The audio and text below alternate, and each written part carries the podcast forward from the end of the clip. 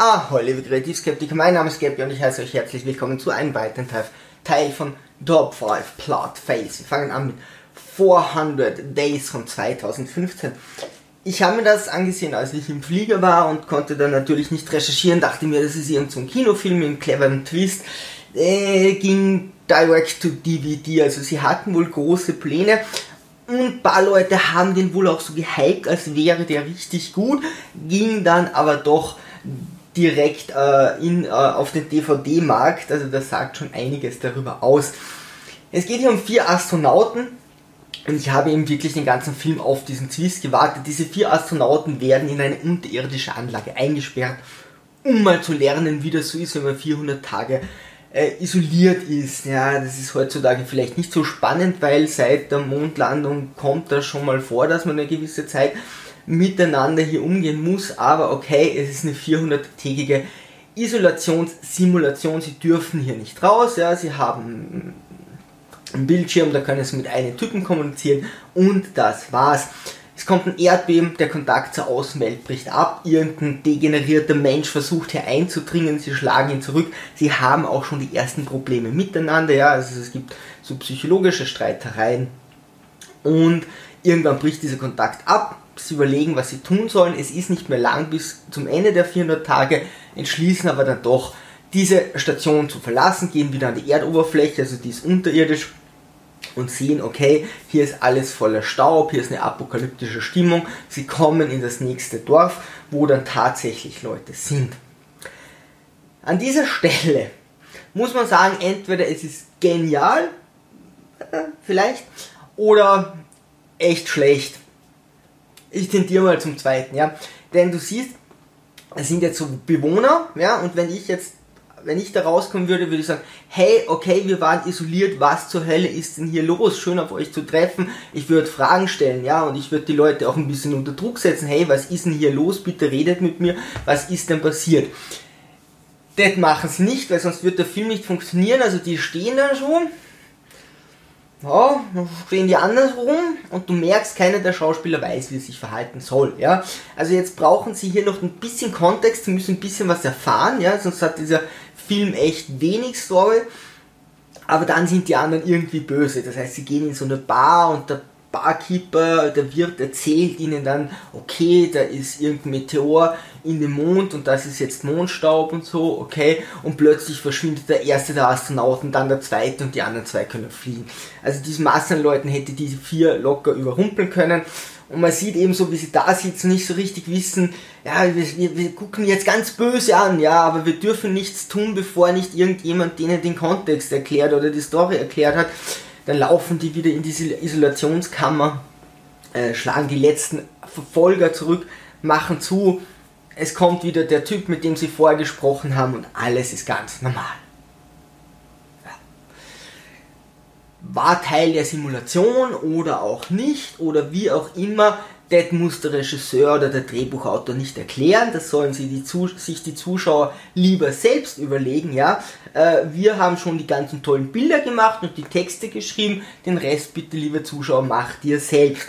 Wenn das Teil der Simulation war, dann wäre das ja theoretisch genial, dass die in dieses Dorf gehen und das sind alles nur Schauspieler die alle nicht so wissen, wie sie sich verhalten sollen, weil sie müssen ihnen zuerst mal äh, irgendwie die Geschichte erzählen und dann dürfen sie erst den ersten und den zweiten entführen und sie dürfen die natürlich auch nicht wirklich angreifen. Es wirkt aber vielmehr so, als hätten die Schauspieler nicht gewusst, was sie hier tun, denn so, wenn die Schauspieler alles gut wären, dann wären sie äh, wahrscheinlich ständig äh, mit Oscar prämiert worden oder wären seitdem mit Oscars prämiert. Also wieder mal ein Film, wo du dann so Twist hast, der aber nicht aufgeklärt wird, wo du auch zu wenig Informationen hast, um da wirklich was rein interpretieren zu können. Okay, war keine Simulation, ja, toll. Aber wie haben sie das gemacht? Wie haben sie hier äh, hektarweise äh, Land mit, mit, mit Mondstaub irgendwie apokalyptisch dargestellt und diese ganze Quatsch, ja. Also, ah, wenn die ihre Helme aufgehabt hätten und diese das Visier wäre irgendwie so manipuliert oder irgendeine Erklärung, ja, dann ist das geil, aber das hat sich hier keiner ausgedacht. Sie haben sich einfach nur gedacht, das mache, ja, es wäre cool, den Rest kann sich der Zuschauer selbst überlegen. Top 4. James Bond, der Mann mit dem goldenen Colt. James Bond hat hier einen Kollegen. es spielt in Asien zum Teil, also der Teil. Äh, James Bond hat hier einen Kollegen, der mit seinen Töchtern auf James Bond aufpasst. Jetzt fliehen die alle und kämpfen gegen die Angreifer. Die zwei Mädels kämpfen auch super gut. Und plötzlich haut der Typ mit dem Auto ab, obwohl James Bond schon fast drinnen sitzt.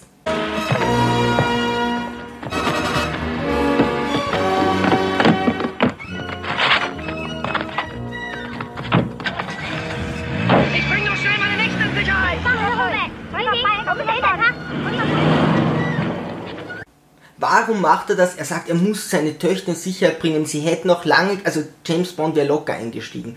Warum macht er das? Weil es dann zu einer coolen Verfolgungsszene mit irgendeinem so Ami-Polizisten kommt und weil das lustig ist, ja. Aber die so schlecht zu splitten, ja, dass die zwei verschiedene Wege laufen, ist unglaublich lächerlich. Der andere fährt noch mit einem Grinsen im Gesicht davon. Naja, gut, was soll's. James Bond kämpft hier gegen Christopher Lee und zwar als äh, Scaramanga. Und Scaramanga flieht dann vor Bond. Scaramanga muss fliehen, er fährt mit einem Auto und mit, ich glaube, seinem Gehilfen oder so, er fährt jedenfalls mit einem Auto davon und prescht in eine große Scheune. Okay, James Bond positioniert sich mit anderen Leuten vor dieser Scheune. Was machen sie in dieser Scheune? Sie bauen auf dieses Auto Flügeln rauf, damit Scaramanga dann wieder rausfahren kann und mit seinem Auto wegfliegen. Warum? Ja, warum steigt er nicht einfach im Flugzeug um?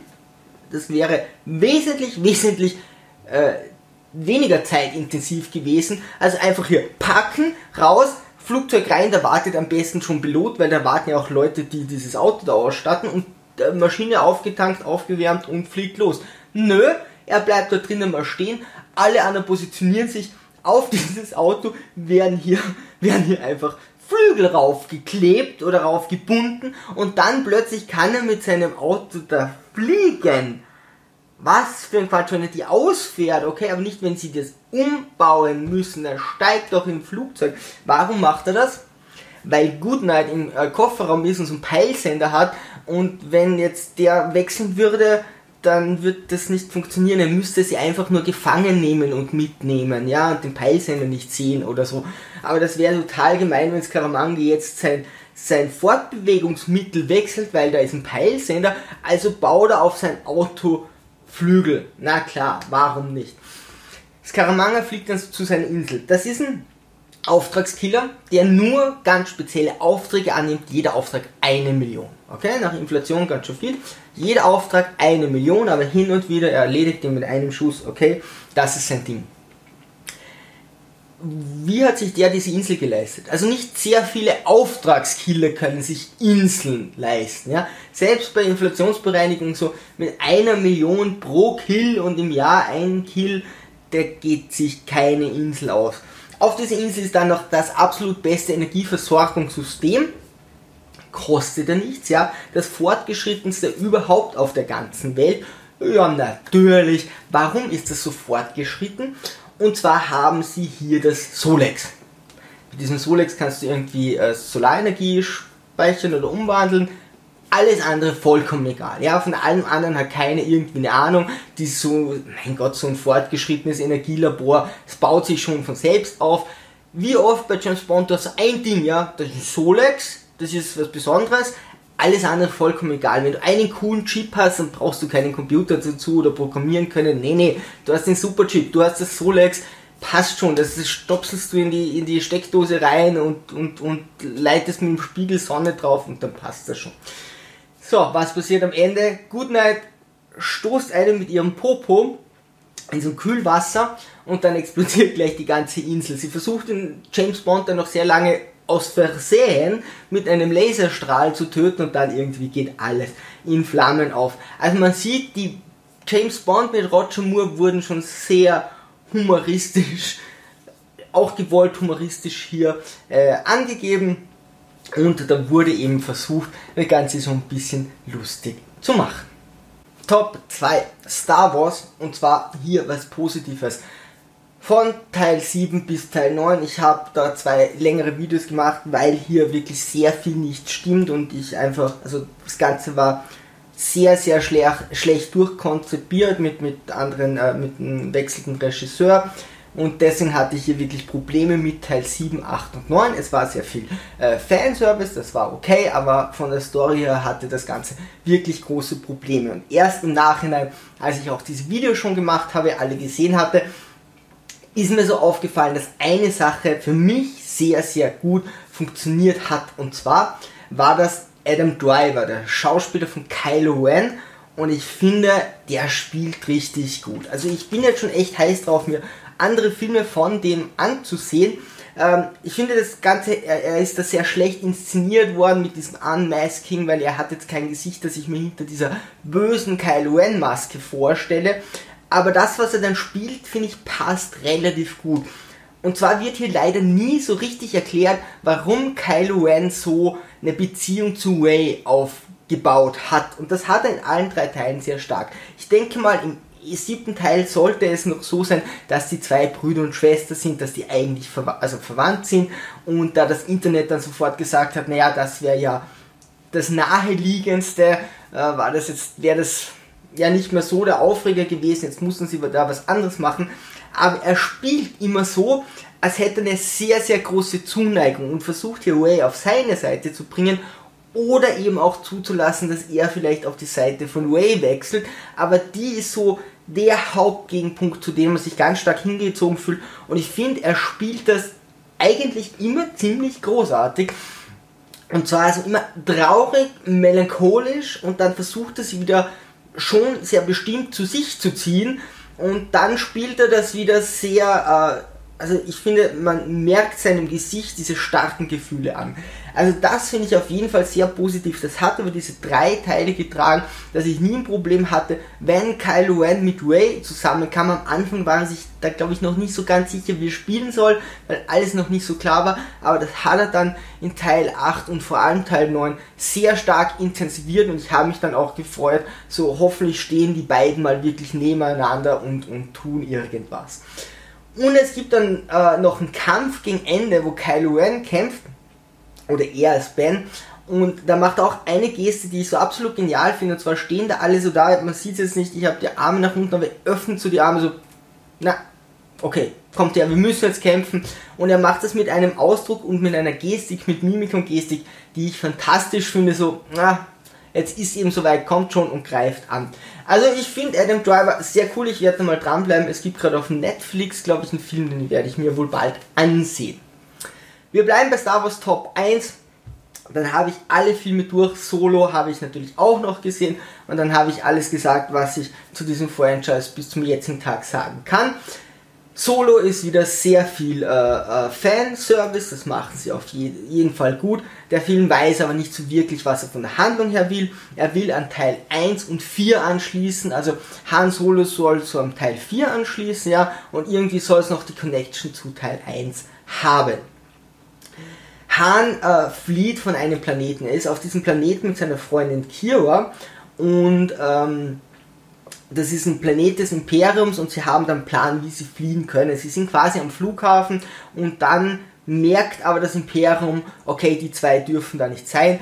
Han läuft durch eine Tür, will sie mitziehen, die Tür geht automatisch zu und sie sind getrennt und Kira muss hier bleiben. Warum hier Han trotzdem nicht gefunden wird, ist absoluter Quatsch. Stellt euch vor, ihr geht beim Flughafen durch, durch den Check-in oder äh, äh, durch den Metalldetektor und dann geht hinterbei eine Tür zu und die Polizei will zu euch ran und schafft es dann nicht mehr, weil eine Tür zugegangen ist. Na klar, dann, wenn der Terrorist ins Flugzeug einsteigen, aber da ist eine Tür dazwischen, dann wird die Polizei sagen, na, dann lassen wir es wegfliegen. Äh, so ein Quatsch, er ist dann noch länger in dieser äh, Aufenthalts, also dieser Aufenthaltsraum, so eine Halle, ja, da versteckt er sich hinten in der Kiste, natürlich, dann kann ihn niemand mehr finden ah, also man kann doch leichter Leute irgendwie äh, aufteilen. So, jetzt ist hier Han Solo gezwungen, mit irgendwelchen Leuten zu paktieren, äh, dass er, er will wieder zurück auf den Planeten, wo Kiro ist, muss aber gar nicht, denn sein erster Auftraggeber hat schon als untergeordnete Kiro. Er hat jetzt, jetzt auch vom Planeten geschafft und sie gehört jetzt zu dem Auftragsgeber, wo auch Han dazu gehört. Also, ich weiß nicht Zuerst werden sie so fragwürdig getrennt, dann dreht sich Han einmal um und sie steht wieder da. Okay. aber hey, Kira hat irgendwas Böses getan. Ja, das merkt man, sie ist jetzt nicht mehr so frei mit Han wie vorher, aber sie hat hier äh, irgend, irgendetwas Böses getan, sie hat ein böses Geheimnis, sie schickt den Hahn los, Hahn macht einen Auftrag, Hahn kommt zurück, sie hilft ihm dann sogar noch, aber aus irgendeinem Grund kann sie nicht mehr zu Hahn zurück. Was könnte das für ein schlimmer Grund sein? Hat sie Babys getötet? Was zur Hölle hat sie gemacht? Sie arbeitet für Darth Maul. Ja, ist nett, ja, es ist nett hier den Anschluss zum ersten Teil. Darth Maul stirbt dann im ersten Teil, wenn man sagt, ja, okay, aber warum sollte sie nicht sich versuchen von dem zu lösen? Darth Maul ist irgendwo, ja, Han Solo steht neben ihr. Wäre sie mit dem geflohen, wäre wahrscheinlich alles gut gewesen. Nee, sie bleibt halt eben bei Darth Maul, der kurz darauf eh sterben muss. Und Han Solo geht dann eben zu Jabba the Hutt und macht dann diesen Auftrag, warum er dann Schulden hat. Also hier schließt Han Solo am ersten und am vierten Teil an, die zeitlich eigentlich schon weit auseinander, oder weiter auseinander liegen, mit den Klonkriegen dazwischen. Ja, sie versuchen, es ist eben schwierig, wenn du schon diese ganze Story hast. Und dann musst du dazwischen noch Elemente einbauen. Sie haben es als Fanservice versucht, es ist ein netter Film, er unterhaltet, ist schon okay. Ähm, von der Story her darf man einfach nicht zu viel mitdecken. Liebe Sturmtrotzer, wenn ihr Ideen für Plotfails habt, einfach ab in die Kommentare. Ansonsten segeln wir straff und auf zum Horizont.